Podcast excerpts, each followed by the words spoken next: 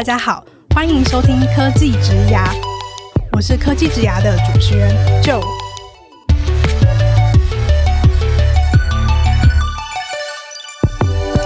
科技职涯是由 CakeResume 制作的广播节目，我们将会邀请在科技、数位等不同领域的工作者来分享他们的职涯故事和个人观点，一起来听听这些精彩的分享吧。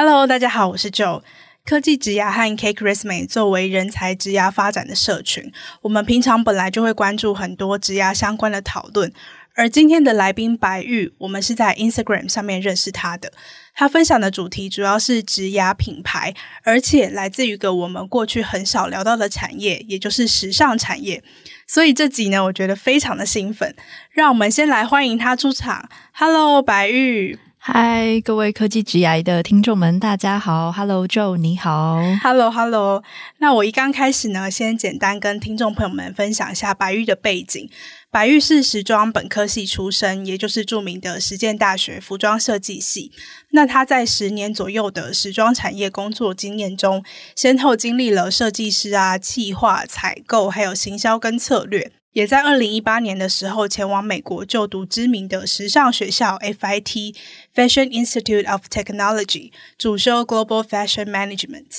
回台湾之后呢，他回到业界工作，并且兼任实践大学服装设计系的讲师，而且也以他多年而且跨领域的时尚产业经验。在自媒体还有各项的课程当中，去分享时尚产业的职涯规划思路以及工作指南。那在今天这集中呢，我们想要请白玉为我们剖析时尚产业样貌，以及他如何经营个人品牌，思考自己作为一位时尚工作者的职涯。首先呢，刚刚提到白玉大学就读的是实践大学的服装设计系，蛮好奇你当初为什么会决定要念这个科系？我为什么会想要进服装设计系？我觉得自己从小其实就蛮喜欢画画的，就会觉得超美学啊、设计啊这类的东西应该是我想要的。对，那再进一步就是在 narrow down 我的领域的话，就会发现就是自己喜欢画的东西偏向是帮人物还有角色做服装造型的画画。高中的时候其实蛮快就决定说我要选服装设计系。那我蛮好奇，说在实践大学这四年当中，就是服装设计是一个很大的领域嘛？那你们还有哪些可能具体的课程是什么？那你怎么从这些课程或者是课外活动当中，逐渐的去找到自己未来工作想要做的方向？其实蛮多服装设计系的学生，并不会觉得未来的出路很广，会觉得服装设计系就是服装设计，如果没有成为服装设计师，好像就逊掉了。对，嗯，但是那个是十年前，就是我那个年代的时候，大家好像在学校的这个氛围里面，甚至是老师传递的讯息，我们所接收到的这个讯号，都是未来一定要做服装设计师。嗯，对。然后，如果你是设计这一块比较弱的。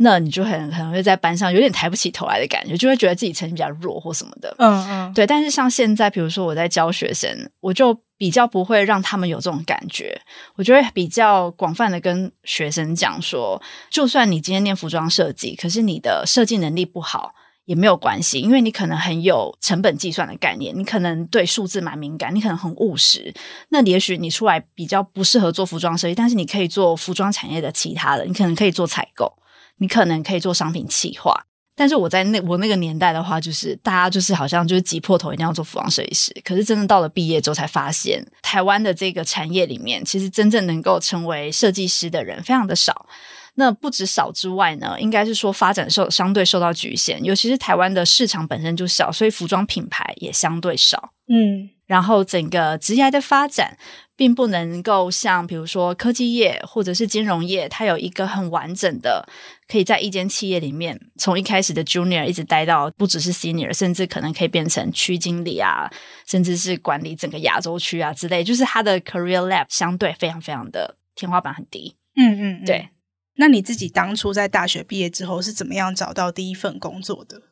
那个年代有蛮流行的一个电视节目《Project Runway》，是那个时候，嗯，在 TLC 做这一种就是真人实境秀，就是国外的设计师他们可能会参加比赛，然后做淘汰赛这样子。嗯，嗯，所以呢，那个节目当时很红，所以台视这个频道他们也做了一个自己台湾属于台湾的超级设计师这个节目。先稍微科普一下那个节目，它基本上就是当天可能告诉你说，我们这次的主题是什么。好，然后你们现在有三十分钟的时间开始构思，你们大概要买什么材料，你们的设计方向是什么，我们就立刻带你去布料市场，然后立刻采购，然后你要在二十四小时之内从设计图到打版，然后到服装制作，所以它就是一个很 rush，然后很时间紧凑的一个 project，然后你就是在每一周你都会产出一套。专属的服装，然后模特会帮你走 runway show 这样子，所以当时就是一毕业，并没有特别觉得一定要赶快找工作，反而我就是先去参加这个比赛，我先参加海选，然后很幸运的进去了之后，我在这个比赛里面做了半年，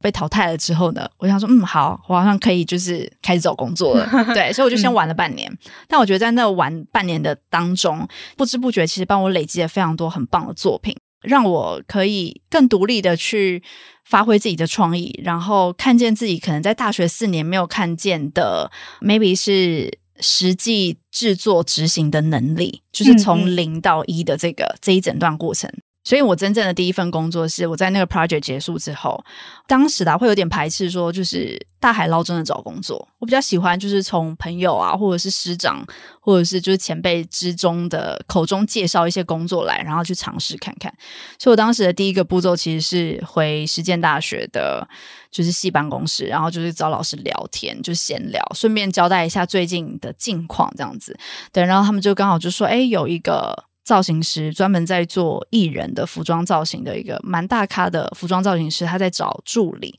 OK，那他的助理呢，其实不是一般的帮那个艺人穿搭服装而已，而是他可能会去跟 maybe 是蔡依林的经纪公司谈说他下一季的 MV 的服装造型是什么，然后所以就要开始去画设计图啊，然后做一些服装制作，所以他是比较属于高创意形态的定制服。所以我第一份工作基本上就是从师长那边介绍来的，对，然后也因为参加那个比赛，然后我的作品集比较特别嘛，所以可以比较有说服力，就是请老板帮我加薪。就是说，当时的那个年代，服装设计系毕业出来，第一份工作薪水是大概二十三 K，可是我可能可以就是谈到就是比一般同差再多个可能七千块，然后那时候就觉得说，嗯，就是。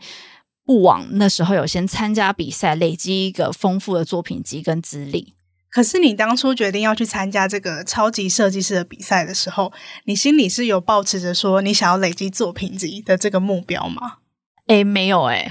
其实不是抱持要累积作品集的这个目标，而是就想玩玩看的这个想法。然后一方面是自己其实本来就是蛮喜欢展现自我的，嗯，对，所以知道说，诶，有一个平台可以。让自己的作品恣意的发挥创造力是一个很棒的机会，对，因为也听说过，就是一旦你到了业界，你所做的设计一定会受局限，你可能会受到公司品牌形象的关系或者市场的导向，所以你你在做设计方面，你就不能完全按照自己的想法，你必须以顾客为主。嗯嗯，对，所以一开始毕业的时候，最想要尝试的就是以自己为导向的设计作品会是怎么样。嗯，对，嗯，其实刚刚你提到的那个 Project Runway，我之前有看过，它的中文名称翻译好像叫《决战时装伸展台》。是的，是的，对。然后他们每一集的题目都会有点不一样。嗯、那有时候它其实是会需要一些商业的设计，就是你需要考量市场的接受度吧。没错。所以你当初参加台版的，就是超级设计师的这个节目的时候，嗯、它都是比较。发挥创意的嘛，就是他不会要求参赛者要考量市场的接受度。嗯，这个要看说他那一集的主题，比如说我们曾经有一集的主题可能是帮大女孩设计服装。那这样子就有一个很明确的 TA，就是她的身形比一般的正常女孩子可能尺寸再稍微大一点。对，那这时候当然你就要考虑到你的客群她的喜好，然后还有她的身形等等。当然这个是必要养成的技能。可是我必须说，我当时确实没有特别把精力放在这一块，就还是会。以比较自我中心，有时候你们如果如果你真的有看 Project Runway，你就会发现有一些设计师非常自我中心，他就完全不管客人在想什么。嗯，所以我当时的角色确实是可能在整个比赛群当中，个性比较特立独行的设计师，然后可能那个评审就会说：“你这个衣服有谁敢穿穿出去？”我就说：“我敢啊，或者什么之类，就是那种回答会很不可一世。”对，但我觉得就是呃，青春的。青春的展现，现在想想就是也是一个难忘的回忆，是个难忘的回忆，但是也是确实觉得蛮不好意思的。当初还真的是就是蛮自负一点，我自己会这样觉得。嗯，对，现在就会很 humble。我发现就是可能年过三十的人就会比较 humble。刚刚有提到说，经由老师的介绍，开始了一个打板助理的工作嘛。那我们在开场的时候也有提到说，你后来除了设计本身以外，也经历过了企划、采购、行销和策略这样在时装产业里面不同的角色。那也想请你跟大家分享，说是怎么样累积这样的经验的。超级设计师这节目结束后，我找到了我第一份工作。然后呢，我在造型设计助理的那一份工作呢，其实有大概做了一年多左右。那当时呢，心里就开始觉得说，诶，我都是在做一些很酷的舞台装，然后都是所谓的 one of the kind，就是都是针对艺人他的需求，然后可能做广告服、做演唱会衣服的定制。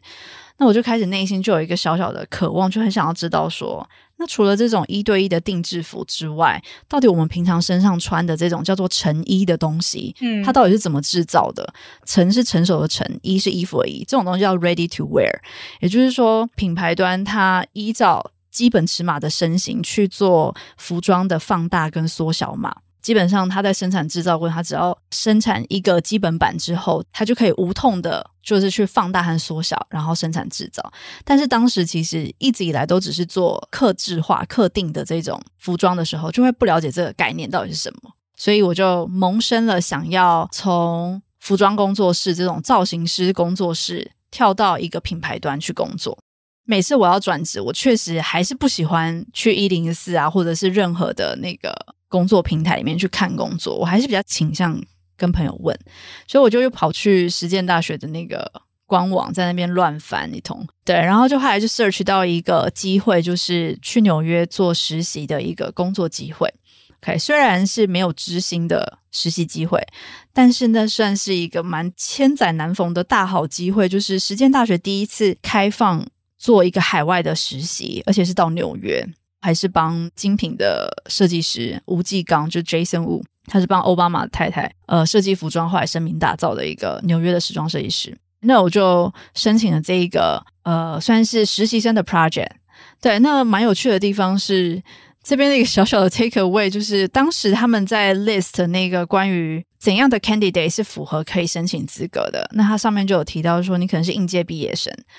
或者是大四的学生，但我就是我其实当时已经毕业两年了，嗯，可是我就觉得说这个机会我不去争取，我真的太可惜，我真的很想要去。虽然自己不完全是应届毕业生，可是我还是就是有去准备作品集等等，因此就还是有应征上，嗯，然后呢，后来所以我就去美国做实习。半年之后回来台湾，我那时候就真的认真有考虑说我要认真的找工作了，我就是真的有去翻译零四了。嗯，对，当然这翻译零四的过程，或者是其他的那些求职平台的过程，我还是有不断的去跟可能人脉比较广的长辈或者前辈吃饭聊天。那当当时我觉得就有两份不同类型的工作在等我，一个是替一个台湾的传产的布料贸易公司帮他们开创呃设计部门。然后可以把他们的布料能够向前整合，从只是提供布料的这个 supplier 变成能够供应设计款的服装的供应商。那另外一个工作呢，是在一个很大的台湾的服装，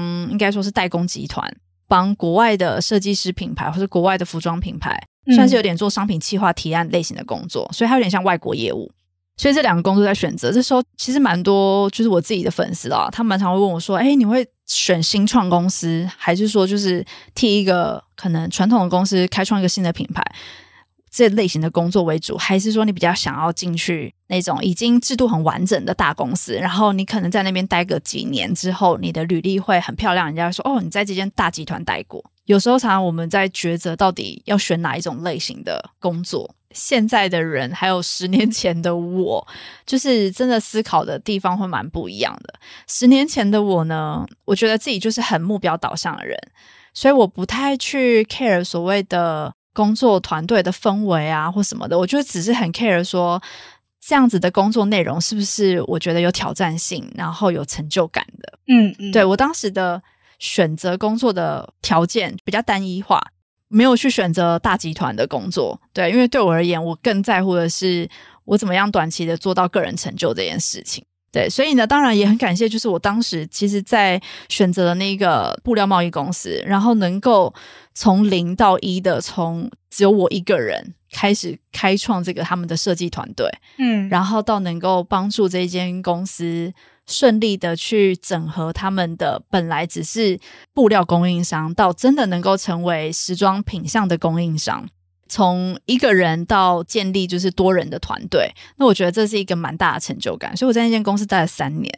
对，那也是因为在那间公司待了三年，我就是学到了就是关于设计啊，然后还有生产研发端这些东西，然后还有呃每一季的型录拍摄，然后参展，然后怎么样去对接客户等等之类的东西。团队渐渐成型，开始有什么行销部门啊、业务部门的人员都加进来了。OK，那相对的，在做很多的决定上面，就已经不是我一个人跟我老板禀报之后，嗯、他 agree，我们就可以 move on 了，对吧？就是有很多部门开始有很多自己的声音，然后每个部门会有他自己的 position，还有他的立场。当然，这时候就会遇到了另外一个课题，就是人和人之间的课题。所以我觉得就开始去反思，就是说为什么老板都听业务说的话，业务的建议真的都是对的嘛？所以我就开始萌生了，就是我想要去了解市场端，我想去了解业务，我想去了解行销。所以才会决定从设计离开，然后下一份工作我就找了台湾设计师品牌的，呃，算是产品经理类型的工作。我当时在找工作的时候，他并没有开这个职缺，这个职缺是被聊天聊出来的。嗯，对，一开始其实。嗯，我在找工作的时候，我只是 focus 在我喜不喜欢这个品牌的风格，我喜不喜欢他们的商品，我对于他们提倡的这个品牌价值是不是我认同的？只要我认同，我都愿意去面试。然后那个 position 可能是商品企划，或者是呃，有点像是中级的设计师，因为那时候大概有三五年的资历嘛。那我纯粹只是想说，我就先去聊。设计总监就说：“哎，你的未来的。”目标到底是什么？我说，其实我非常想要了解市场。虽然我一直都是在设计端工作，但我觉得自己的某一些人格特质或什么什么之类的，我觉得蛮适合做可能可以要接触人的工作。所以呢，产品经理这个工作就是突然就是被聊出来。他说：“OK，那你做过跟生产端的工厂也对接过，然后你也了解设计师他们在做设计 collection 的整个方法和过程。”然后你又想要了解就是市场端的东西，所以你可能会需要跟就是业务部门有一些合作。他说，要不然这样子好，你就进来我们的团队，就是做产品经理。他本来就是一个有点像桥梁的角色，就是你要去 monitor 设计部门他们产出设计的这个时间轴符不符合时间的这个需求，然后生产端生产出来的商品能不能够真的对应到市场的时间轴。OK，就是一个被时间追着跑的工作，产品经理就是要管时间就对了。然后对，也因为那一份工作呢，就是算是也是给我蛮大的舞台可以展现。对，我特别喜欢那一种就是没有表列在 job description 上面的工作。诶，对，因为我觉得这种聊出来的东西是非常克制化的。嗯，然后我就在产品经理这个职位，我就做了四个月吧，还五个月，然后很快就被 promote 变成区经理。但因为当时其实也是因为公司的那个业务经理他去生小孩了，嗯，然后所以这个 position 就空了，他们就很需要一个人来来顶替，所以我就很顺利的就从产品经理再跳到就是业务这一块，然后业务兼采购，基本上是那一间公司的体制了，嗯，嗯，对，采购的话就是我会手上就是有多少间店，然后针对台湾市场。的客群来去做商品的企划内容的采购，然后行销的部分其实是我在后来这份工作结束之后，那因为这份工作就是在做业务副理的这个 position 的时候，因为手上真的除了做采购之外，我还做视觉设计的管理，然后我还做就是比较偏向 business development，等于就是我会去谈一些新的店要怎么样拓店。然后我也会去跟百货公司对接，他们每一季的营运的策略，然后我们自己整季的这个业务，每一间店他们的业务销量等等，然后人员训练什么的。总之你可以想见，就是他有一点像是一个人抵了四五个部门，嗯，视觉陈列部、采购部、业务部、行销部，然后运营策略部。好，所以呢，在短时间之内，就是蜡烛有一点五头烧的感觉，已经不是蜡烛两头烧了。所以呢，很快就是就每天就就几乎是被 burn out。对，然后你可能就是早上九点半、十点进公司，你到凌晨十二点、一两点才真的结束工作。然后那时候就可能我自己就很容易就是会无限制的投入在工作上，当时啊，所以就会没有一个停损点。然后一直到是身体可能真的出现了警讯，然后才才觉得说可能不能再继续讲下去了。也因为身体出现警讯，我才开始觉得说好，那我就要放慢脚步。我觉得可能这份工作，我目前就是。就到这了，然后就开始去想说，那我下一步是什么？如果台湾的整个服装品牌的职场环境都是这么 burn out 的情况下，那不管我在台湾的任何一间品牌，我如果想要追求更高的成就，我可能就只能拿我自己的生命来来换啊！对，我就悟出了这件道理，我就觉得说，嗯，那我可能。最好不要再继续在台湾的服装市场继续待下去。那我也有去评估说，就是其实自己的英文能力是很好的，然后我也很喜欢，也很向往，就是能够在工作上使用英文。对，所以我就决定说，好，那或许该是下一个 move on 的时间点了。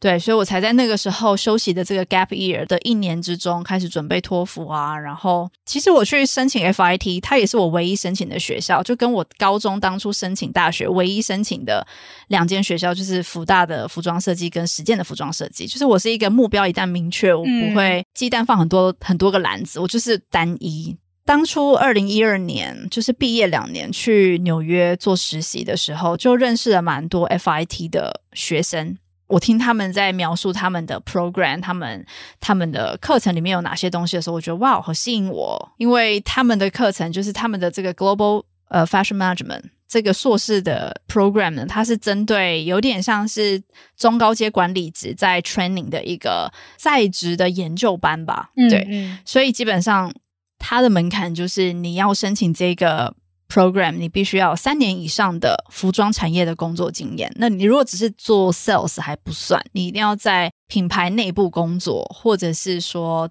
可能真的是 R&D，真的是做 Marketing。所以呢，在二零一二年的时候，其实就内心有埋下一个小小的种子，Someday 有一天我一定要来念 FIT。所以刚好就是。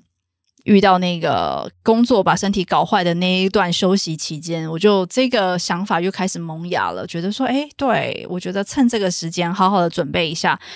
看看能不能申请上 FIT。那因为它是世界前三名的时尚商管所的名校，所以它的录取率大概就是六到十趴左右，所以很难申请。但我还决定就是放手一搏，然后后来就当然就是很顺利的申请上了。于是我的整个职业就从台湾，然后 move on 到纽约去。那你在 FIT 毕业之后，你如何持续经营自己的时尚职涯？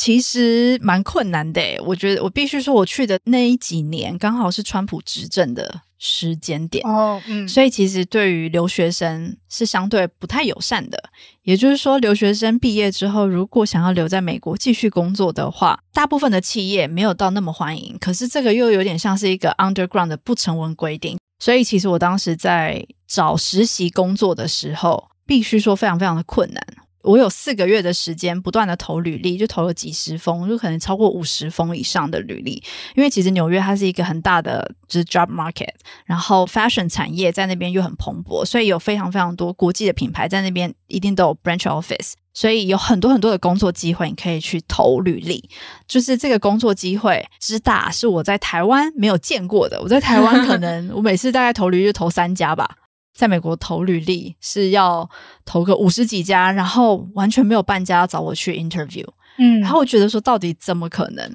我又不是职场小白，就我八 年的工作经验，到底怎么可能会没办法跟大学生，就是美国大学生 compete 工作的机会呢？那再一次呢，就是我就是很容易取巧，很会取巧的一个人。我的取巧绝招就是去找朋友，去找 前辈，有可能有这些资源的人。对，因为我其实一直觉得，就是我之所以会没有 interview 的机会，要么就是我的履历在第一关就直接被刷掉了。所以也许比较 junior 的 HR 接收到的指令就是，只要是外国人就直接把他踢掉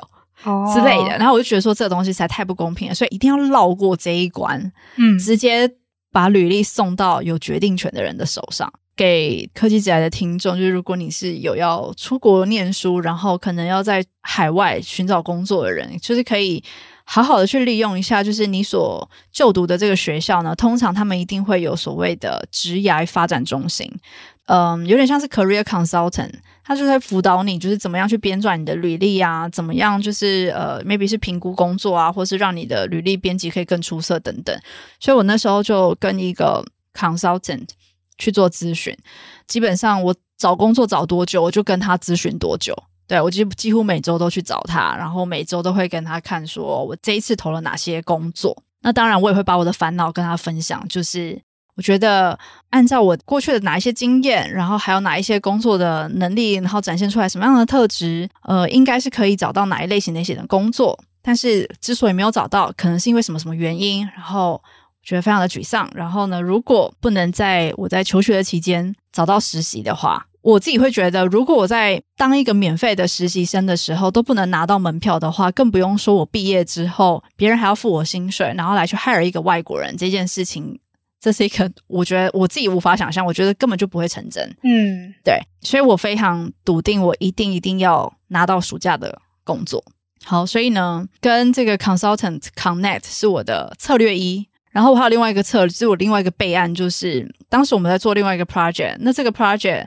呃，我会去认识专门在帮大品牌做针织设计的设计师。那他的 studio，他是很小的工作室，可是他都在帮一些什么大品牌做设计。那我觉得，呃，摸黑黑马后，就是毕竟小公司，小公司的话，基本上只要他愿意，然后他喜欢你，你就可以被 hire。身为一个 intern 这样子，但是如果是大公司的话，就有层层关卡嘛，所以我就开始跟这个设计师建立一些关系。所谓建立关系，就是 OK，你可能在做某些 project 的时候，比较常去拜访他啊，或什么的啊，就是跟他请益啊等等。OK，所以我就跟他说，如果如果我的暑假没有找到实习的话，我是不是可以来这边免费帮他？那当然，他就很愿意。OK，所以这是我的备案。好，然后呢，我的主要的还是希望就是 consultant 可以协助我找到工作。因为我很想要进入国际的大品牌。正当我就是处于一个绝望，然后我跟这个顾问建立了一一定程度的关系的时候，就是他已经把你当朋友的时候，嗯，当你面露绝望，然后你很沮丧的时候呢，他会主动伸出援手，他会跟你说他可以怎么帮助你。嗯。那当对方主动这样讲的时候，其实你大概就可以知道说，对方可能是真的很看重你这个人的特质、表现等等，那他愿意帮助你。因为有些人他们会说：“哦，你可不可以帮我什么什么什么？”有的时候，这种你去请别人做某一件事情的时候，这句话一出来，如果你们的关系还不到那个层级，对方听了可能就会觉得有点 offensive。哦，对，对，他就会觉得，嗯、呃，我为什么要帮你打这通电话？如果他没有那么喜欢你的时候，所以我觉得这种东西，它也有点像是就是可能男女之间谈感情的那一种微妙的氛围，还有一个微妙的进度。嗯。这个是我事后反思了，我觉得就是可能 maybe 他也真的觉得我很需要帮助，所以他就跟我说，呃，他可以帮我打一通电话，直接安排一个品牌的面试。那我想要哪一间公司，哪一个 position 的，哪一个 team 的这个实习机会，所以就真的在他的帮忙之下，我就拿到了。唯二、唯一两个面试机会，就是呃，在 Max Mara 的一个采购部门的面试机会，然后另外一个是我自己争取到的，在 Vera Wang，它是一个一样是纽约华裔的设计师品牌，嗯嗯，做设计实习生。那很幸运的，这两间公司就是他们都愿意 hire 我作为一个 intern。但真正最好的当然是 Max Mara，因为它是采购部门的。为什么我会决定说觉得采购部门一定比较好？因为过去我一直都在设计部门嘛，我已经在设计部门就是做到不想做了。我之所以要来念时尚商管所，其实就是想要去获得就是商业管理、行销这些的能力，还有累积这方面的经验嘛。所以对我而言，当然去 Max Mara 做采购实习生。可能会是我的最想要获得的一个经验，嗯，所以后来就成功的拿到了在 Max Mara 的实习的机会嘛，那算是你在纽约还有时装产业、国外的时装品牌的职涯的第一站。那后来又是怎么样发展的呢？你一旦进去之后，因为目标很明确，我很想要好好的待在那一间企业里面工作。一方面是我一进去，我很喜欢我的主管，我的主管他在带人的方法。是我在台湾所没有领教过的。怎么说呢？应该是说，嗯，Max Mara 这个服时装品牌，它是一个，起码我所待的这个团队，我所接触到的主管是相对有爱的，工作的 vibe 是欢乐的，然后他不会因为你是实习生而不把你介绍给其他的团队或是其他的部门，或是其他的部门的重要领导者。我的主管是那一种哦，我今天来了一个实习生，然后他会把我当成一个人，先好好的了解我的 background，然后我未来想要发展的方向等等，甚至是我的个性啊等等。呃，他在介绍就是他的实习生给其他部门的时候，他会把你过去的资历稍微带出来一下，因为有时候我们会发现，就是有时候你可能到了一个团队。呃，有一些比较高层的主管，他们可能都会对于实习生，或是对于 maybe reception 总机，或者是就是接待，有点看不上眼。嗯，就是他们就会说：“哎，妹妹，你过来一下。”就是人家没有名字。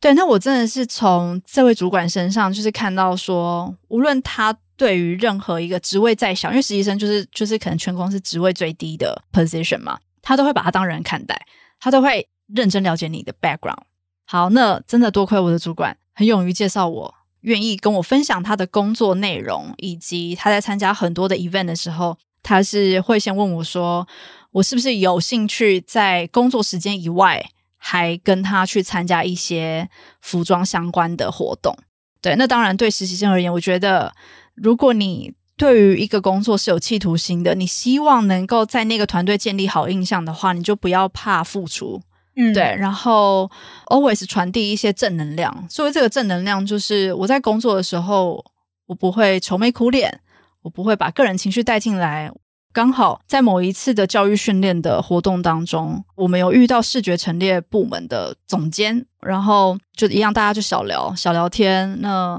这种时候就是你把握人生机会最重要的 moment 了。对，因为我的翻转就是在这个时候开始。我其实才进去一个月以内，三周吧。然后刚好跟视觉陈列总监有对话的机会，我的主管就说：“哦，他之前在台湾也有做视觉陈列哦什么的，然后他也做过采购啊，怎么样怎么样？”就我主管这样介绍我，嗯，对。那这时候呢，对方一定会来找你讲话。那这时候你就是要快速的，就是用电梯简报把你的一些魅力点哦说出来。但是我觉得这种东西啦，真的还是很靠感觉，嗯，对，就是不用刻意强求，我也没有刻意强求，我真的就是很自然的。跟总监聊天，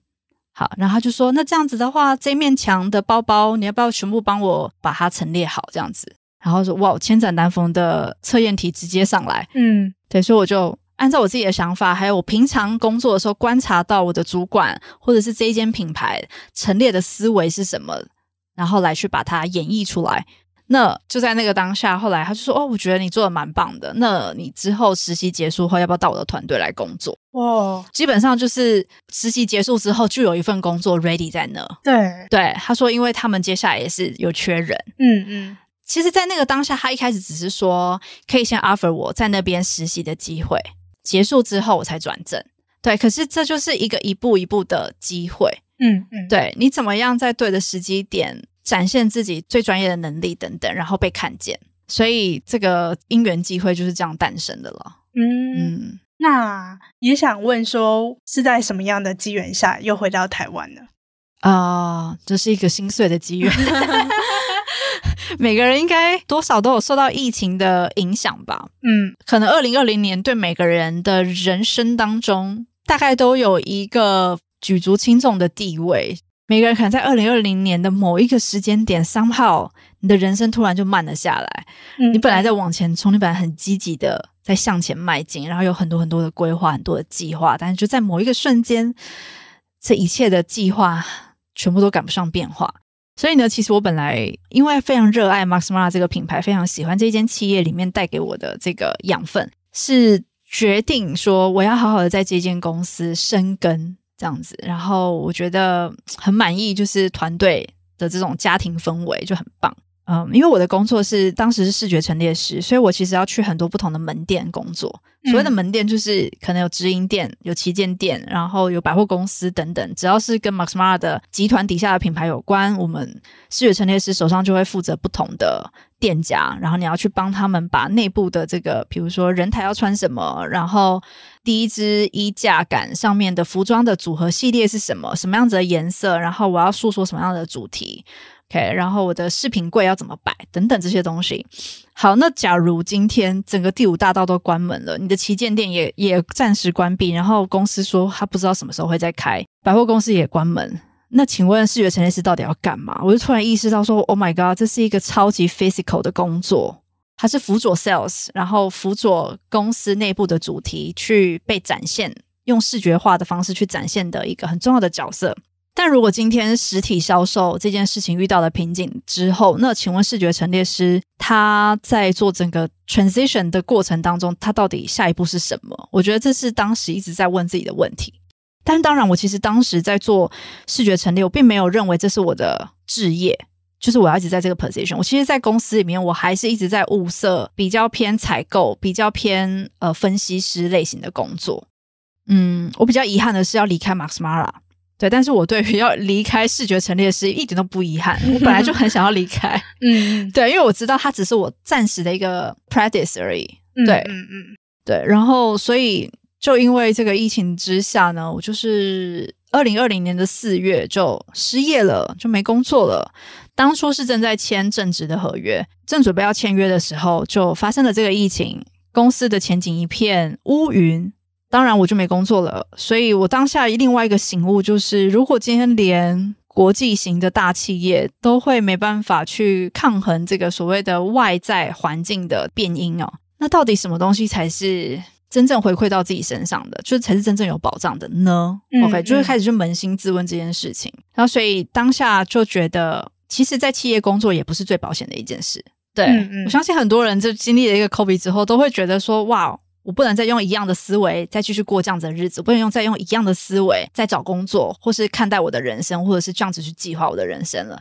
我必须要用不同的角度来去面对可能各种突发来的状况。当时呢，其实最直觉啦，我是蛮相信直觉的。直觉上一个声音告诉我，就是很想要把在时尚产业工作闯荡的一些 know how 或者是经验，就是分享在自媒体上面。因为白天都在家里 lock down，就是有点像被关了一个月的概念。对，因为那时候纽约算是疫情非常非常非常的严重，醒着的时间扣掉睡着，你有十六个小时的时间，你都没有让你自己。有事情做的话，那你大概会疯掉，因为这种心理影响生理，确实你在当时就觉得喉咙痛，你觉得胸闷，觉得喘不过气来，但这种东西 真的很有可能是心理影响生理的表现。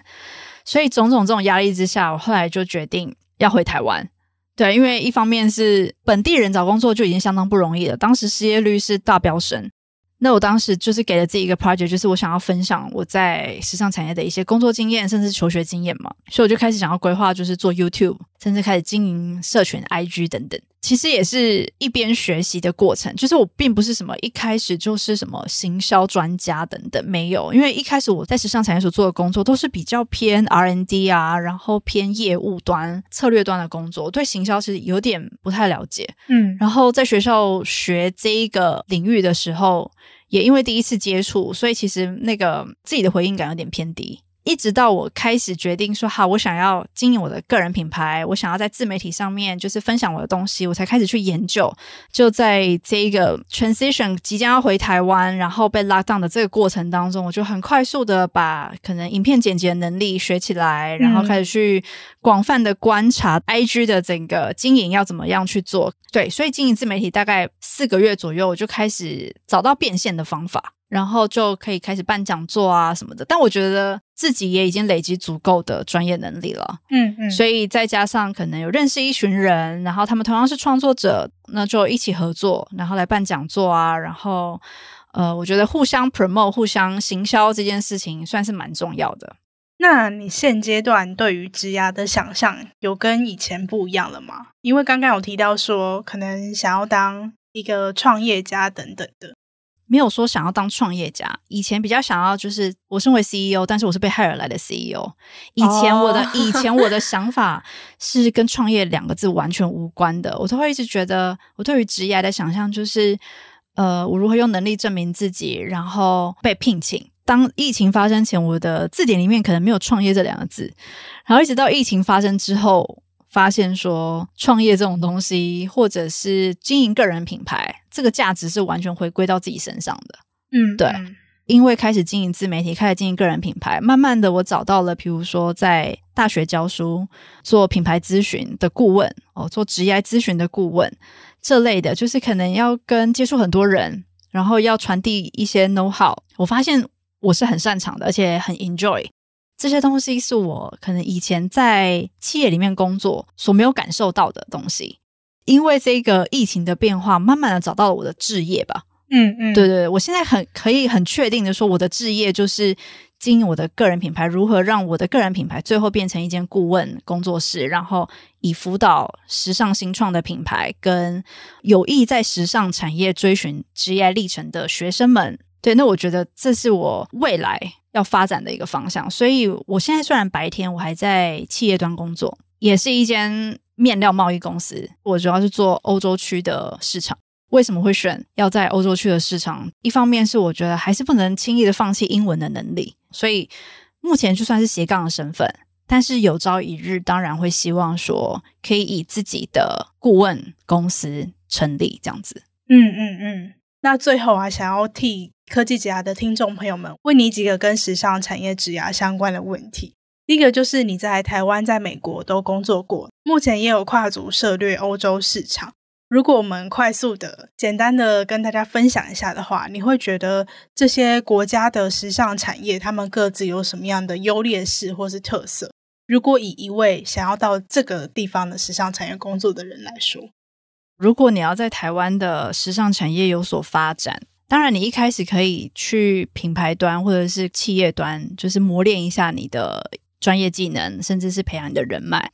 但是如果你要在台湾真的持续在服装产业发展的话，我还是会建议要创业哦。Oh. 对，无论你今天是要自己经营电商品牌，还是说你要实体的店面，我觉得是要看个人，因为基本上时尚产业你不是只有卖衣服了，你只要跟美学有关的，其实都可以是时尚产业的一环。但我会建议就是说，现在其实，在台湾创业门槛相对低，真正能够赚到钱的人。大部分真的都要具备一些商业能力、行销能力，不然除非你要在大集团底下，起码升迁的这个 Career Lab 还算顺畅，但是薪水天花板也是蛮低的，所以就看你，因为有些女性大概可能你的职涯冲刺期大概就是在三十出头岁。然后你可能就会觉得啊，你的重心就已经不在工作上了，你可能在家庭或什么的，所以也许你在一间企业里面工作，你可能就会蛮安定的哦。所以这还是取决于你想要什么。那如果你在美国的话，我觉得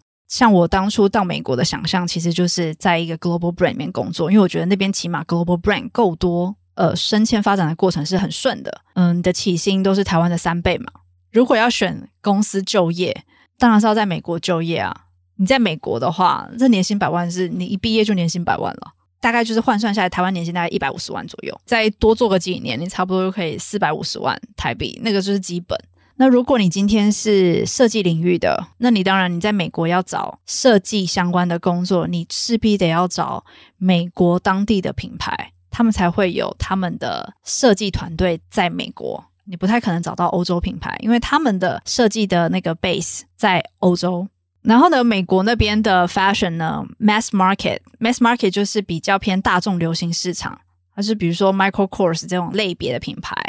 呃，Coach 这类的品牌。好，但是呢，如果你是很想要在精品业发展，会建议就是去欧洲进修。嗯、所有的精品品牌基本上都是欧洲起家的，对，所以你也会有比较多能够真的进到 headquarter 工作的机会。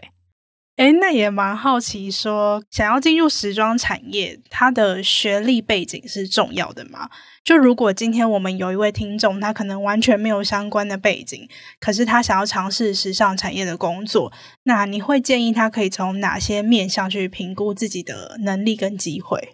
学历这个东西，如果你今天你要自己开电商，你要自己自创品牌，你其实真的确实是可以去上一些进修课程，学习怎么样做品牌定位。跟顾问咨询怎么去做采购，怎么样去编列预算。你把这些东西学起来之后，你刚好也有一笔钱，你就可以开始自己做自己的服装品牌啦。嗯嗯，所以你也不需要学历啊。你如果今天要谈创业的话，我根本就不需要学历嘛。但如果你今天你的目标是要进入大集团企业端工作，那学历就超重要。就你一定要有镀金的学历。嗯，那假如你没有漂亮的学历，然后你也不想要自己创业，可是你又想要去累积在企业端的工作经验的话，那要怎么办？你可能要去思考一下，就是你现在所学的东西，怎样可以最快速的衔接你跟时尚产业之间的关联？比如说，假如你是中文系毕业。哦，那中文系毕业的人跟时尚产业的关联是什么？其实时尚产业它可能就会有，比如说像时尚编辑、媒体编辑这类的，它可能是需要写文案的。你可能需要读很多大量的媒体资讯哦，国外的这个媒体报道，然后再去把它翻译变成中文报道等等。这种类型的东西就很很需要，就是文字能力非常强的，甚至是外语能力很强的人。嗯，对。然后从门槛相对低、你比较好切口的地方开始去做打工。你越早知道你自己的方向的时候，你就可以越早去规划很多你在学期间可以做的事情。假如你今天要在时尚产业的行销领域进竞争的话，你不可能等到毕业之后一片空白，然后才去找跟行销有关的工作。你必须在你在学大学四年的期间就开始要去铺路了，嗯，去认识相关的人，去上相关的课程。我觉得最重要的还是连接人脉。我发现现在的人就是花钱，就是去上课。虽然技能你是可以学到了，你可以学到做专业技能，但是专业技能真的老实说，你线上课程你也学得到，你看书你也学得到。但真正最有价值的东西是在于，呃，你如何连接一个新的圈子、新的团体，然后。这个老师他有什么样的人脉？他有什么样子的圈子？他可以引导我进入那个圈子，pass 工作给我。嗯，嗯，原来是这样。我觉得今天这集真的很有意思。之前我们在第三季的第四集中邀请到了台湾设计品牌 SINDRA 的创办人王新伟。当时呢，他以设计师的角度来跟我们分享服装设计师的职人的执着还有精神。那今天呢，则是请白玉以整个产业的视角来看时尚产业的发展以及不同角色在其中的职涯路径。那很开心有机会邀请到白玉来跟我们分享这个我们都还很陌生的产业。那我们今天的访谈就到这边，谢谢白玉的分享，谢谢 Joe 的邀请，也谢谢就是科技职涯的邀约。那如果喜欢我分享的故事，你对于时尚产业有兴趣，然后你想要了解更多跟品牌营销，甚至是呃自我成长相关的一些议题哦，比如说什么商业力啊、自信力啊这类的东西，其实都是我会在我的官网上面分享的主题。我可能也会讲到，就是品牌在经营操作的定位策略上面可以怎么样去做。所以同学或者是听众就可以在科技职涯下面的这个资讯栏里面点击我的官网。那如果你对于我的私生活比较有兴趣，可以追踪 IG。然后如果你是很讨厌看文章，我自己也有 YouTube，然后也是分享在这个资讯栏这边，所以就是欢迎大家来订阅、追踪还有分享。如果大家想要了解白玉更多，不管是跟时尚职涯相关的分享，或是作为一个职场工作者要怎么样培养自己的自信和学习等等，都可以在本集的单集简介中，他的 CAKERESME Profile 中找到相关的连结。那今天也谢谢大家的收听，接下来科技职涯 Talent Connect 会为大家带来更多有趣的内容。如果你喜欢我们的 Podcast，欢迎订阅、追踪和分享。也欢迎到科技致癌的 IG kchristmaspodcast 和我分享你的想法。我是 JO，大家下次见，拜拜，谢谢大家，拜拜。